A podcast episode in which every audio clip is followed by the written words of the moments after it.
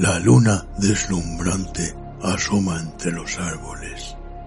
La oscuridad de la noche lo inunda todo. Y una tenue niebla comienza a aparecer. Adéntrate en el bosque, busca el árbol viejo, siéntate a su lado. Ponte cómodo, cierra los ojos y escucha la historia que traen hasta ti las criaturas de la noche. Bienvenidos. Estos son los cuentos del bosque oscuro.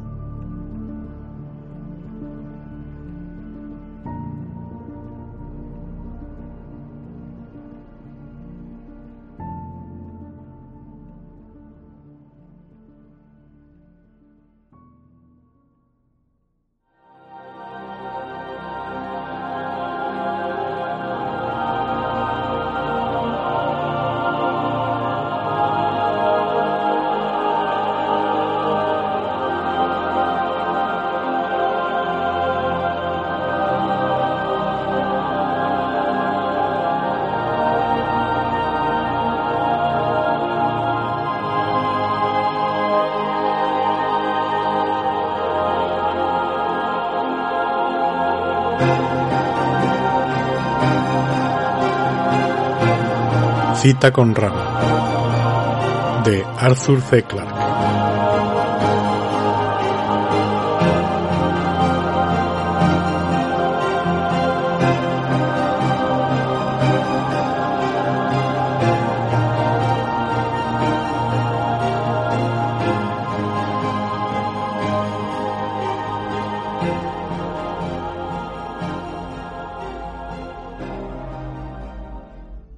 Capítulo 19 Una advertencia desde Mercurio.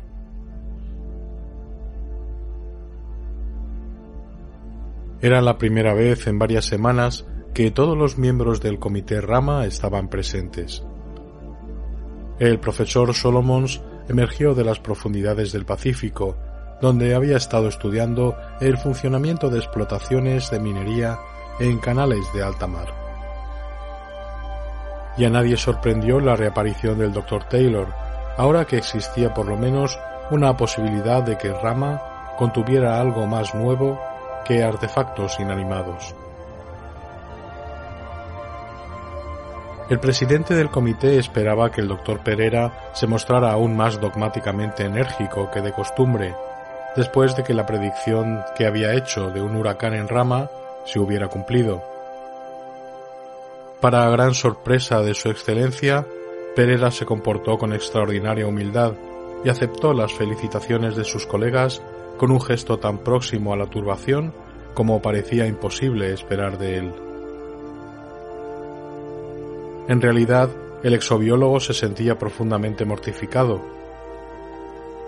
El espectacular estallido del mar cilíndrico era un fenómeno mucho más obvio que los vientos huracanados, y sin embargo se le había pasado por alto completamente. Haberse acordado de que el aire caliente sube, pero haberse olvidado de que el hielo se contrae al derretirse, no era un triunfo del cual pudiera sentirse muy orgulloso. Con todo, pronto se iba a sobreponer a ello y recobraría su normal y altiva confianza en sí mismo. Cuando el presidente le concedió la palabra y le preguntó si esperaba otros cambios climáticos, puso especial cuidado en no especificar demasiado ningún punto. Deben ustedes comprender, explicó, que la meteorología de un mundo tan extraño como Rama puede depararnos muchas sorpresas. Pero si mis cálculos son correctos, no habrá más tempestades y las condiciones serán estables se producirá un lento aumento de temperatura hasta el perihelio y poco más. Pero eso no será de nuestra incumbencia porque el Endeavour deberá alejarse mucho antes. De modo que considera que pronto nuestra gente podrá volver al interior de Rama sin correr riesgos. Bueno, probablemente. Lo sabremos con seguridad dentro de cuarenta y ocho horas. Se impone volver, opinó el embajador de Mercurio. Debemos averiguar todo cuanto nos sea posible sobre Rama. La situación ha cambiado por completo. Creo que sabemos qué quiere decir usted, pero ¿no podría ser más explícito? Por supuesto. Hasta ahora hemos dado por sentado que Rama está muerto, o hasta cierto punto nadie lo controla. Pero ya no podemos pensar que se trata de un mundo abandonado a la deriva por el espacio. Aun cuando no haya en él seres vivientes, cabe en lo posible que lo dirijan y controlen mecanismos robots programados para realizar alguna misión que quizá nos perjudique. Por desagradable que nos resulte, debemos considerar la cuestión de la defensa propia. Se oyeron voces de protesta y el presidente levantó la mano para imponer orden. Dejen terminar a su excelencia, rogo. Nos guste o no, la idea debe ser considerada seriamente. Con todo el respeto debido al embajador, dijo Taylor con su tono más irrespetuoso. Creo que debemos descartar por ingenuo el temor de una intervención malévola. Seres tan adelantados como los ramanes deben tener reglas de conducta y una ética desarrolladas en la misma medida. De otra manera, se hubieran destruido a sí mismos, como casi lo hicimos nosotros en el siglo XX. Lo dejé bien claro en mi último libro, Ética y Cosmos. Espero que hayan recibido el ejemplar que les envié. Sí, gracias, aunque lamento que la urgencia de otros asuntos no me haya permitido pasar del prefacio. Sin embargo, Estoy familiarizado con la tesis en general. Tal vez no tengamos malas intenciones respecto a un hormiguero, pero si deseamos construir una casa en el mismo lugar. Pero eso es tan malo como el grupo Pandora. Eso es nada menos que xenofobia interestelar. Por favor, caballeros, esta discusión no resuelve nada. Señor embajador, Continúa usted en el uso de la palabra. A través de 380.000 kilómetros, el presidente del comité miró con el ceño fruncido a Conrad Taylor, que de mala gana se apaciguó, como un volcán que espera su momento. Gracias, dijo el embajador de Mercurio. Puede tratarse de un peligro improbable, pero como está en juego el futuro de la especie humana, no tenemos derecho a correr ningún riesgo. Y si se me permite decirlo, nosotros, los mercurianos, somos los más interesados en el asunto.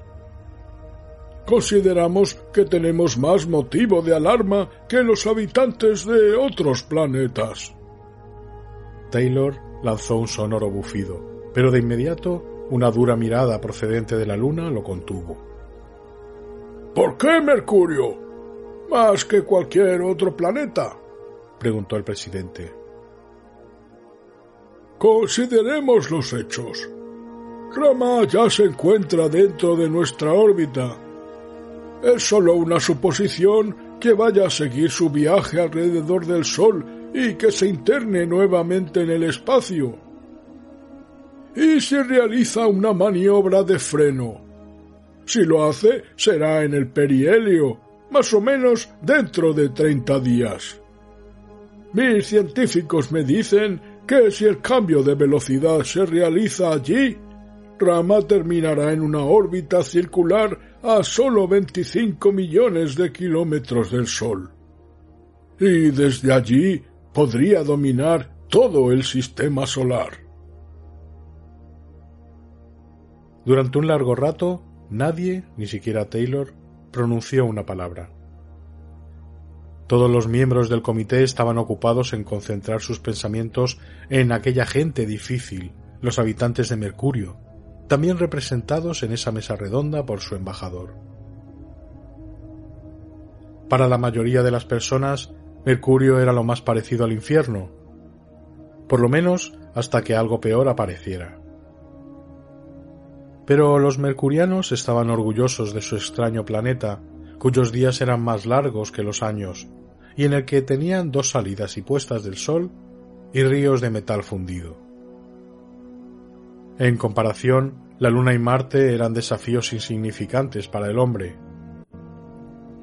Solo cuando lograra poner el pie en Venus, si eso ocurría alguna vez, hallaría el hombre un medio más hostil que el de Mercurio. Y, sin embargo, ese mundo resultó ser en muchos sentidos la llave del sistema solar. Eso parecía obvio en la actualidad, mas la era espacial contaba casi un siglo cuando se tuvo plena conciencia de ese hecho. Y ahora los mercurianos no permitían que nadie lo olvidara. Mucho antes de que los hombres pusieran el pie en el planeta, la anormal densidad de Mercurio daba una idea de los pesados elementos que lo formaban. Aun así, su riqueza fue causa de inagotable asombro, y durante mil años postergó los temores de que se agotaran los metales bónicos de la civilización humana. Y esos tesoros se encontraban en el mejor lugar posible, un planeta donde el poder del Sol era diez veces superior al de la fría Tierra. Energía ilimitada, metal ilimitado. Eso era Mercurio. Sus inmensos cohetes magnéticos de lanzamiento podían catapultar productos manufacturados a cualquier punto del sistema solar. También podía exportar energía en isótopos de transuranio sintético o radiación pura hasta se había propuesto que los rayos láser de Mercurio deshelaran un día al gigantesco Júpiter, pero esta idea no fue bien acogida por los otros mundos. Una tecnología capaz de cocinar a Júpiter ofrecía demasiadas posibilidades tentadoras para la extorsión interplanetaria. Que una preocupación de esa naturaleza hubiera sido expresada en alguna ocasión decía mucho sobre la actitud general hacia los mercurianos. Ellos eran respetados por su resistencia, su tenacidad, su habilidad en el campo de la ingeniería, y admirados por la forma como habían conquistado un mundo tan temible. Pero no se les quería, y aún menos se confiaba plenamente en ellos. Lo cual no era óbice para apreciar su punto de vista, los mercurianos, solía decirse con buen humor, se conducían a veces como si el sol fuese de su propiedad particular. Estaban unidos a él con una relación íntima de amor-odio, igual como los vikingos estuvieron una vez unidos al mar, los nepalíes al Himalaya y los esquimales a la tundra. Si algo se interpusiera entre ellos y la fuerza natural que dominaba y controlaba sus vidas, podían sentirse profundamente desdichados y frustrados. Al fin, el presidente rompió el largo silencio. Recordaba el sol de la India y se estremecía al pensar en el sol de Mercurio. De modo que tomó a los mercurianos en serio, aun cuando los consideraba toscos y bárbaros tecnológicos. Creo que su argumentación tiene algún mérito, señor embajador, señaló con lentitud. ¿Tiene usted alguna propuesta? Sí, señor. Pero antes de resolver qué medidas tomar, debemos estar en posesión de los hechos. Conocemos la geografía de Rama Sí puede utilizarse ese término, pero no tenemos idea alguna de sus capacidades. Y la clave del problema es esta. ¿Posee Rama un sistema de propulsión? ¿Puede cambiar de órbita? Me interesaría mucho la opinión del doctor Pereira al respecto. He estado pensando mucho sobre la cuestión, respondió el exobiólogo. Por supuesto, Rama debe haber sido lanzado al espacio por medio de algún sistema de propulsión, que sería sin duda solo un impulsador externo. Ahora, si tiene un sistema de propulsión interno, no hemos hallado señal alguna. Por cierto, no hay orificios de escape para cohetes ni nada similar en ninguna parte de la corteza externa. Podrían estar ocultos. Cierto, pero eso no parece que tenga mucho sentido. ¿Y dónde están los depósitos de carburante, las fuentes de energía? La corteza principal de rama es sólida. Lo hemos verificado con exámenes sísmicos. Las cavidades del casquete norte se explican por la existencia de los sistemas de cerraduras mecánicas. Eso nos deja el extremo sur de rama, que el comandante Norton no ha podido alcanzar debido a esa franja de agua de 10 kilómetros de ancho. Hay toda clase de curiosos mecanismos y estructuras allá arriba en el Polo Sur. ¿Ya han visto las fotografías? ¿Qué son? Es lo que tenemos que averiguar. Pero estoy razonablemente seguro de lo siguiente. Si Rama tiene en realidad un sistema de propulsión, se trata de algo que se halla completamente fuera de nuestro conocimiento actual. De hecho, tendría que ser la fabulosa conducción espacial de la que se ha venido hablando en los últimos 200 años. ¿No lo descartaría usted, doctor Pereira? Claro que no. Si podemos probar que Rama cuenta con un sistema de conducción espacial, y aun cuando no logremos averiguar nada sobre su modo de operar, habremos realizado un descubrimiento importantísimo. Por lo menos sabríamos que tal cosa es posible. ¿Qué es un sistema de conducción espacial? Inquirió con un tono algo quejumbroso el embajador de la Tierra. Cualquier clase de sistema de propulsión, Sir Robert, que no esté basado en el principio del cohete. La antigravedad, si tal cosa es posible, sería una buena explicación. Hasta el presente no sabemos dónde buscar esa impulsión y la mayoría de los científicos dudan de que exista. No existe, intervino el profesor Davidson. Newton lo afirmó. No se puede obtener acción sin reacción.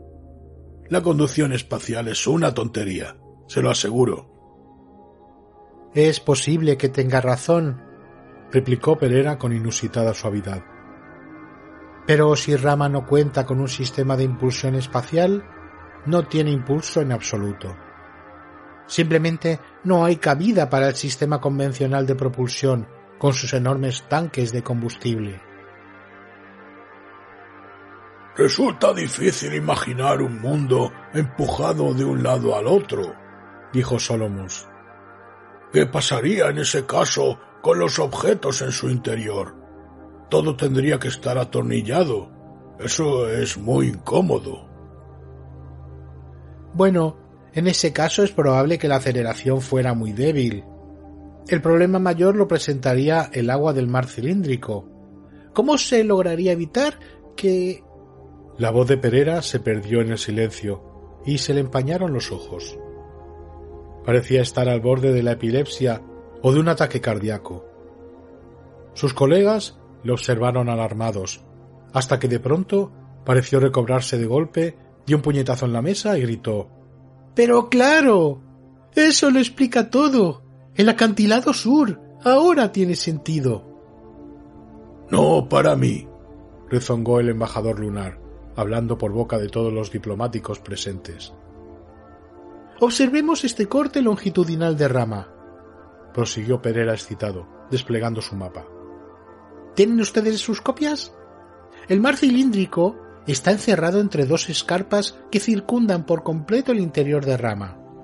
La escarpa del norte tiene solo 50 metros de alto.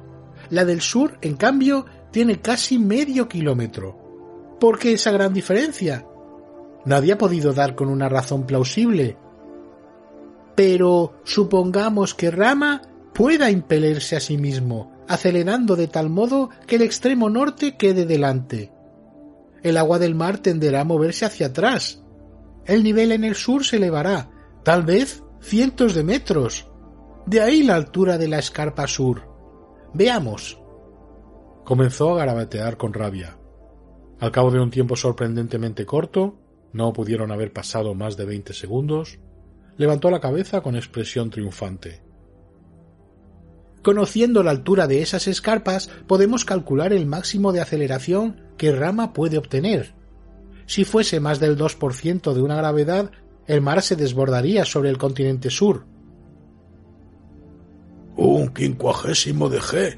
Eso no es mucho, objetó alguien. Para una masa de 10 millones de megatones lo es.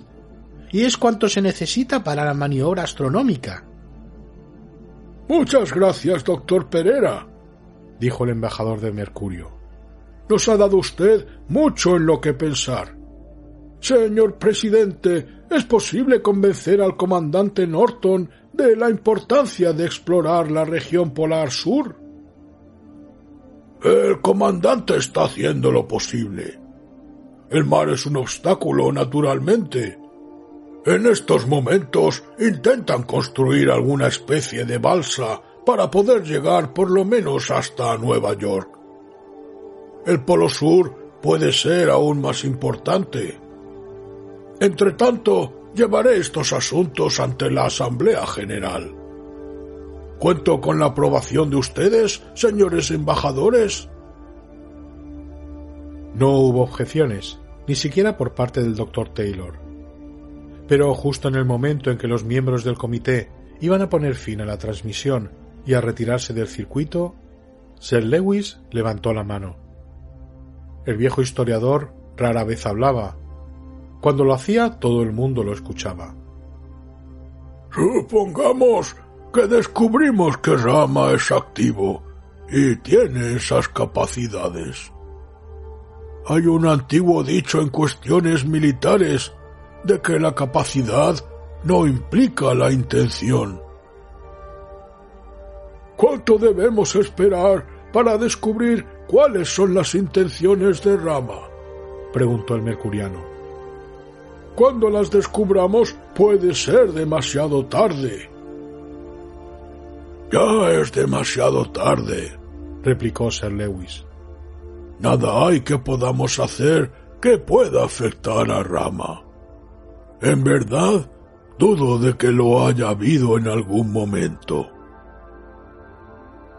No admito eso, Sir Lewis. Hay muchas cosas que podemos hacer, si llega a ser necesario. Pero, por desgracia, tenemos muy poco tiempo. Rama es un huevo cósmico incubado por los fuegos del Sol. Puede abrirse en cualquier momento. El presidente del comité miró al embajador de Mercurio con franca estupefacción. Rara vez se había sentido tan asombrado en su carrera diplomática. Jamás hubiera imaginado que un mercuriano fuese capaz de tal vuelo poético.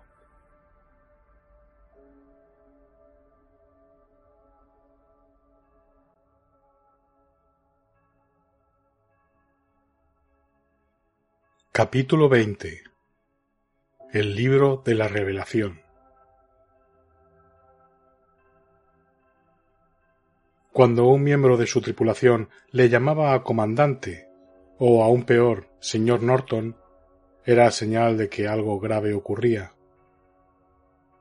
Aun en situaciones normales, Rodrigo era un tipo serio y solemne, Norton no recordaba que Boris Rodrigo se hubiese dirigido a él alguna vez de esa forma, de modo que el asunto debía ser doblemente serio.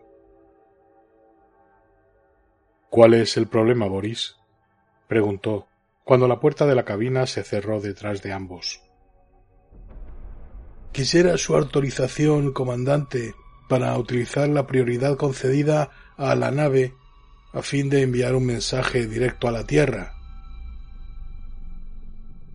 Aquello era en sí inusitado, aunque no carecía de antecedentes. Las señales de rutina iban al enlace planetario más próximo. En esos momentos trabajaban a través de Mercurio. Y aun cuando el tiempo de tránsito era sólo cuestión de minutos, pasaban a menudo cinco o seis horas antes de que el mensaje llegara a manos de la persona a quien iba dirigido. En el 99% de los casos eso era suficiente. Pero tratándose de una emergencia, podían emplearse canales más directos y mucho más costosos, a discreción del capitán de la nave. Ya sabes, Boris, que tienes que darme una buena razón. Nuestro ancho de banda disponible está repleto ya de transmisiones de datos. ¿Se trata de una emergencia de carácter personal? No, comandante. Es algo mucho más importante que eso. Deseo enviar un mensaje a nuestra iglesia matriz. Uy, dijo Norton para sí. A ver cómo voy a llevar este asunto. Te agradecería que me explicaras, dijo alzando la voz. No era la simple curiosidad lo que le hacía solicitar una explicación, aunque desde luego sentía curiosidad. Si concedía a Rodrigo la prioridad que le había solicitado, tendría que justificar su autorización.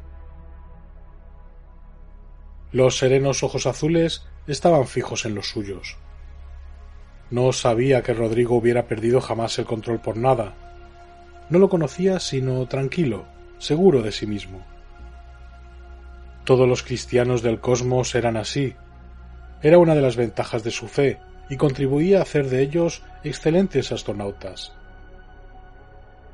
A veces, empero, su seguridad, que jamás cuestionaba nada, resultaba un tanto fastidiosa a aquellos menos afortunados a quienes no había sido impartida la revelación. Concierne a la significación de rama, comandante, Creo que he descubierto cuál es. Prosigue Boris. Considere la situación. He aquí un mundo vacío, sin vida, y no obstante adecuado para los seres humanos. Tiene agua y una atmósfera que nos permite respirar. Viene de las profundidades remotas del espacio y se dirige precisamente al sistema solar, algo en verdad increíble si hemos de pensar que se trata solo de una casualidad. Y no solamente parece nuevo, parece como si jamás hubiera sido usado. Hemos hablado sobre esto mismo docenas de veces, pensó Norton.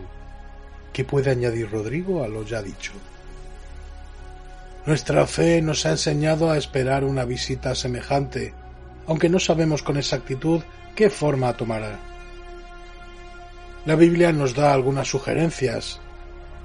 Si esta no es la segunda llegada, puede ser el segundo juicio. La historia de Noé describe el primero.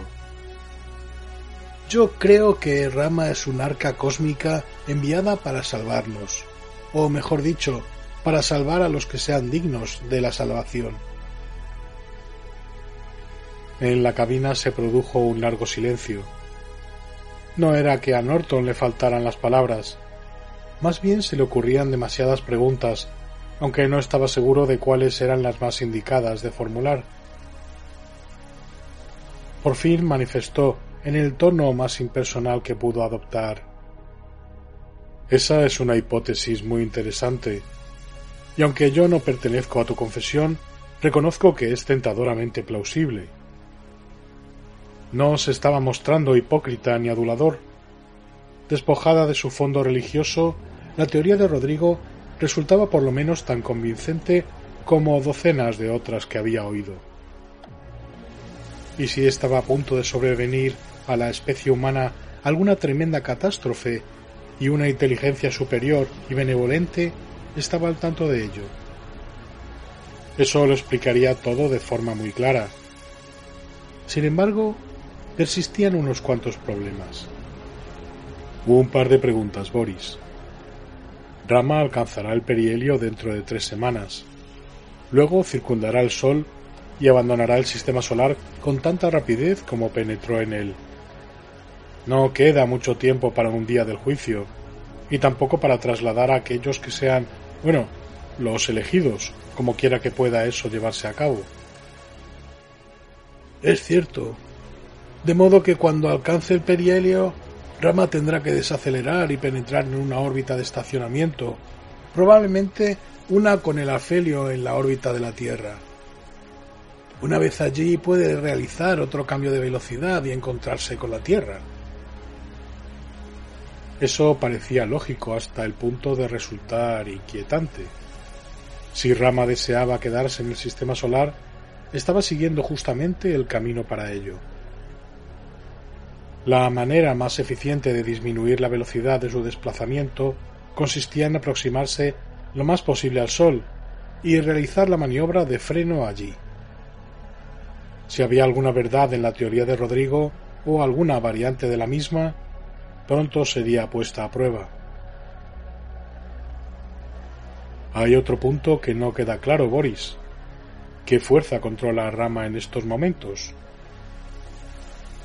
No hay doctrina que informe a ese respecto. Podría ser un robot genuino, o podría ser un espíritu. Eso explicaría por qué no hay señales de formas de vida biológicas. El asteroide encantado. ¿Por qué esa frase irrumpía desde las profundidades de la memoria? Norton recordó después una historia tonta leída años antes, pero consideró mejor no preguntar a Rodrigo si la conocía. Dudaba de que los gustos del otro se inclinaran por lecturas de esa clase. Te diré qué vamos a hacer, Boris, dijo bruscamente, decidiéndose de repente. Quería dar por concluida la entrevista antes de que se tornara demasiado difícil, y creía haber hallado una buena solución. ¿Crees que puedes resumir tus ideas en menos de... no sé, pongamos mil palabras? Sí, creo que sí. Bien, si eres capaz de dar al contenido la forma de una estricta teoría científica, enviaré el mensaje con aviso de prioridad al Comité Rama. Una copia irá al mismo tiempo a tu iglesia, y todos se sentirán felices. Gracias, comandante. Créame que agradezco su gesto. Oh, no, no lo hago para reconciliarme con mi conciencia. Me gustaría saber cuál es la reacción del comité. Aun cuando no estoy enteramente de acuerdo contigo, reconozco que puedes haber descubierto algo importante. Bueno, lo sabremos en el perihelio, ¿no? Sí, lo sabremos en el perihelio. Cuando Rodrigo abandonó la cabina, Norton llamó al centro de comunicaciones y dio la autorización necesaria. Pensó que había resuelto el problema con habilidad. Además, suponiendo que Rodrigo tuviera razón. Con aquella decisión, ¿acaso hubieran aumentado las posibilidades de encontrarse él también entre los salvados?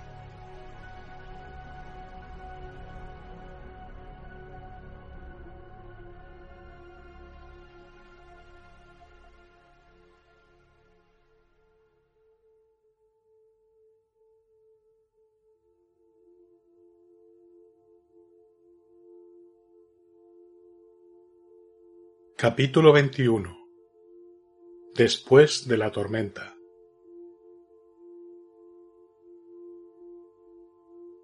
Mientras se deslizaban a lo largo del ya conocido pasillo de la compleja cerradura aérea de Alfa, Norton se preguntó si tal vez se había dejado dominar por la impaciencia y había sido un tanto imprudente.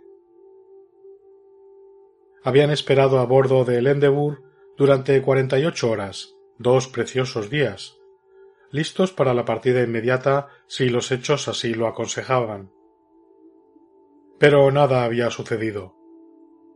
Los instrumentos dejados en rama no detectaron actividad inusitada alguna en su interior. También había ocurrido algo decepcionante. La cámara de televisión del cubo fue cegada por una niebla que redujo la visibilidad a unos pocos metros, y sólo ahora había empezado la niebla a disiparse. Cuando manipularon la puerta de la última cerradura aérea y flotaron alrededor del cubo, lo primero que llamó la atención a Norton fue el cambio habido en la luz. Ya no era de un azul brillante, sino más suave y delicada. Le recordaba en cierto modo el resplandor de un día brumoso en la tierra, Miró hacia afuera, a lo largo del eje del mundo, y no vio nada aparte de un brillante y liso túnel blanco que llegaba hasta aquellas extrañas montañas en el polo sur. El interior de Rama estaba enteramente enfundado en nubes, sin un solo resquicio visible en esa capa uniforme. La parte superior de la capa se hallaba bien definida. Formaba un cilindro pequeño dentro del cilindro grande de aquel mundo rodante, y dejaba un centro de cinco o seis kilómetros de ancho, completamente despejado, aparte de algunos jirones de cirros desperdigados. El inmenso tubo de nubes estaba iluminado por los seis soles artificiales de rama. La situación de los tres en ese continente norte estaba bien definida por las difusas franjas de luz, pero las del lado lejano del mar cilíndrico se fundían en una sola franja resplandeciente. ¿Qué estará sucediendo debajo de esas nubes? se preguntó Norton. Pero al menos la tormenta que las centrifugó y las dejó en tan perfecta simetría alrededor del eje de derrama había pasado ya. De no haber otras sorpresas, podrían descender con tranquilidad. En aquella nueva visita, a Norton le pareció adecuado utilizar al equipo que hizo la primera penetración profunda en rama. El sargento Myron, como los demás miembros de la tripulación del Endeavour, ahora totalmente sometido a las exigencias físicas determinadas por la doctora Ernst, hasta sostenía con sinceridad convincente que jamás volvería a usar sus viejos uniformes porque le quedaban demasiado grandes.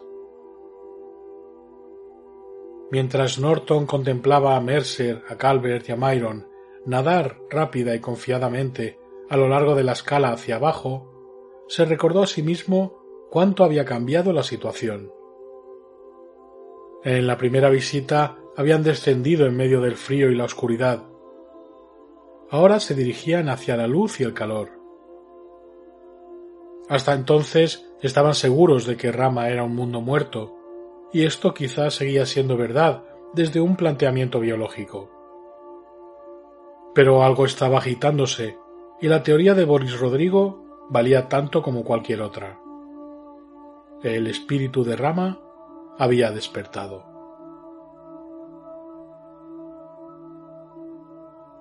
Cuando los tres hombres llegaron a la plataforma al pie de la escala y estaban preparándose para comenzar el descenso del primer tramo, Mercer ejecutó su primera comprobación rutinaria de la atmósfera. Había algunas cosas que nunca daba por sentadas. Aun cuando la gente a su alrededor respirara con comodidad, sin asistencia, él jamás dejaba de comprobar el aire antes de quitarse el casco. Cuando se le pedía que justificara ese exceso de precaución, respondía Procedo así porque los sentidos humanos no son de fiar, por eso. Uno puede pensar que está bien y a continuación, en la siguiente inspiración, desplomarse inconsciente en el suelo. Miró su medidor de porcentaje de oxígeno y exclamó ¡Maldición! ¿Qué pasa? preguntó Calvert. Está roto. La marca se halla muy alta. Qué raro, nunca había sucedido antes. Lo probaré con mi circuito de respiración enchufó el pequeño analizador compacto en el punto de prueba de su provisión de oxígeno y permaneció un momento en silencio y pensativo. Sus compañeros le miraban con ansiosa preocupación. Algo que fuera capaz de preocupar a Mercer debía ser tomado muy en serio. Desconectó el medidor, lo utilizó nuevamente para medir la muestra de atmósfera de rama y luego llamó a control en el cubo. Jefe, ¿querría usted medir el oxígeno? Hubo una pausa más prolongada de lo que justificaba el requerimiento. Luego Norton transmitió la respuesta. Creo que mi medidor tiene un fallo. Una lenta sonrisa se dibujó en el rostro de Mercer. Supera el 50%, ¿verdad? Sí, ¿qué significa eso? Significa que todos podemos quitarnos nuestras máscaras. ¿No es práctico? No estoy seguro, respondió Norton, respondiendo al sarcasmo en el tono de Mercer. Parece demasiado bueno para ser verdad. No había necesidad de añadir nada más. Como todos los astronautas, Norton desconfiaba profundamente de las cosas que parecían demasiado buenas para ser ciertas. Mercer entreabrió un poco su máscara y aspiró con cautela el aire, que por primera vez en esa altitud era perfectamente respirable. Ya no se percibía el olor a moho y había desaparecido la sequedad excesiva del ambiente que en viajes anteriores causó varios trastornos respiratorios a los exploradores. Cosa sorprendente, la humedad se elevaba ahora al 80%. Sin duda el responsable de este fenómeno era el deshielo del mar. Había una sensación de bochorno en el aire, lo cual no resultaba desagradable. Era como encontrarse en una costa tropical un atardecer de verano, pensó Mercer. El clima en el interior de Rama había mejorado de forma espectacular en los últimos días. ¿Y por qué? La humedad creciente tenía su explicación. La sorprendente subida del oxígeno era mucho más difícil de explicar. Al continuar el descenso, Mercer inició una serie de cálculos mentales. No había llegado aún a ningún resultado satisfactorio cuando iban a penetrar en la capa de nubes. Aquella fue una experiencia impresionante a causa de lo brusco de la transición. Un momento antes se habían deslizado por la escala envueltos en un aire claro, despejado, aferrando el liso metal del pasamanos para no descender a demasiada velocidad en esa región de un cuarto de gravedad. Luego, súbitamente, se encontraron rodeados por una cegadora blancura neblinosa que apenas les dejaba unos cuantos metros de visibilidad en torno. Mercer frenó la velocidad de su descenso con tanta brusquedad que Calvert estuvo a punto de chocar con él, mientras que, sin poder evitarlo, Myron chocó con Calvert y casi lo lanzó fuera de la escalera. Tomaslo con calma, muchachos, aconsejó Mercer. Mantened una distancia suficiente entre uno y otro para que podamos vernos. Y no aumentéis la velocidad por si tengo que detenerme de pronto. Envueltos en un silencio imponente, continuaron deslizándose a través de la niebla. Calvert apenas distinguía a Mercer como una sombra vaga a diez metros de distancia, delante, y cuando volvió la cabeza, Myron se encontraba a la misma distancia detrás de él. En cierto sentido esto resultaba aún más impresionante que descender envueltos en la completa oscuridad de la noche de rama. Entonces, por lo menos, los rayos de luz del reflector del cubo les mostraban lo que tenían delante, en cambio, aquello era como navegar en mar abierto, con visibilidad escasa. Era imposible saber cuánto habían avanzado, pero Calvert calculaba que casi habían llegado al cuarto nivel cuando Mercer volvió a frenar de golpe. Cuando estuvieron los tres juntos, murmuró Escuchad. ¿No oís algo? Sí, respondió Myron al cabo de una pausa. Parece viento. Calvert no estaba tan seguro. Negó con la cabeza, tratando de localizar la dirección de la que procedía el leve rumor que les llegaba a través de la niebla, aunque pronto se dio por vencido.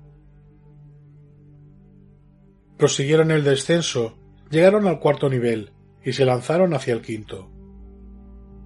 Entretanto el ruido aumentaba en intensidad y se tornaba más y más familiar. Estaban a mitad de la cuarta escalera cuando Myron exclamó ¿Lo reconocéis? Debieron haberlo identificado mucho antes, pero no era un sonido que pudieran asociar con un mundo que no fuera la Tierra.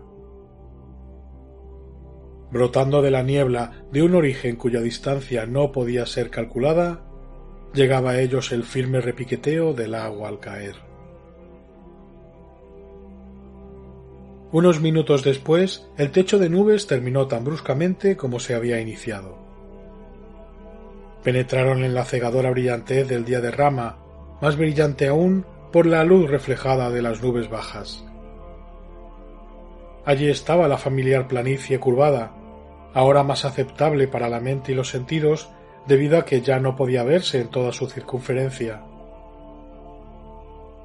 No resultaba demasiado difícil pretender que estaban contemplando un ancho valle y que la extensión ascendente del mar era en realidad una extensión hacia afuera. Hicieron alto en la quinta y penúltima plataforma, para informar que ya habían salido del techo de nubes y para realizar un examen cuidadoso. Hasta donde podía verificar, nada había cambiado allá abajo, en la planicie. Pero allí, en la cúpula norte, Rama les sorprendía con otra maravilla. Así que allí estaba el origen del ruido que habían oído. Descendiendo de alguna fuente oculta en las nubes, a tres o cuatro kilómetros de distancia, había una cascada. La contemplaron absortos y en silencio durante largos minutos, totalmente incapaces de creer lo que sus ojos veían. La lógica les decía que en este mundo rodante ningún objeto podía caer en línea recta, pero había algo de horriblemente anormal en una cascada combada y que se curvaba hacia un lado, que terminaba muchos kilómetros más allá del punto directamente debajo de su nacimiento. Si Galileo hubiese nacido en este mundo, dijo Mercer al final, se habría vuelto loco tratando de desarrollar las leyes de la dinámica. Yo creía conocerlas, replicó Calvert, y también tengo la impresión de estar volviéndome loco. ¿No te trastorna este espectáculo? ¿Por qué habría de trastornarme? replicó Myron con tranquilidad. Es una perfecta y estricta demostración del efecto Coriolis. Me gustaría poder mostrárselo a algunos de mis alumnos. Mercer contemplaba pensativo la franja circundante del mar cilíndrico. ¿Habéis notado lo que le ha sucedido al agua? preguntó por fin. ¡Oh, caramba! Ya no es tan azul. Yo diría que está un poco verdosa. ¿Qué significa eso? Quizá lo mismo que significa la Tierra. Laura describió este mar como una sopa orgánica a la espera de una sacudida para producir vida. Tal vez eso es exactamente lo que ha sucedido. En un par de días.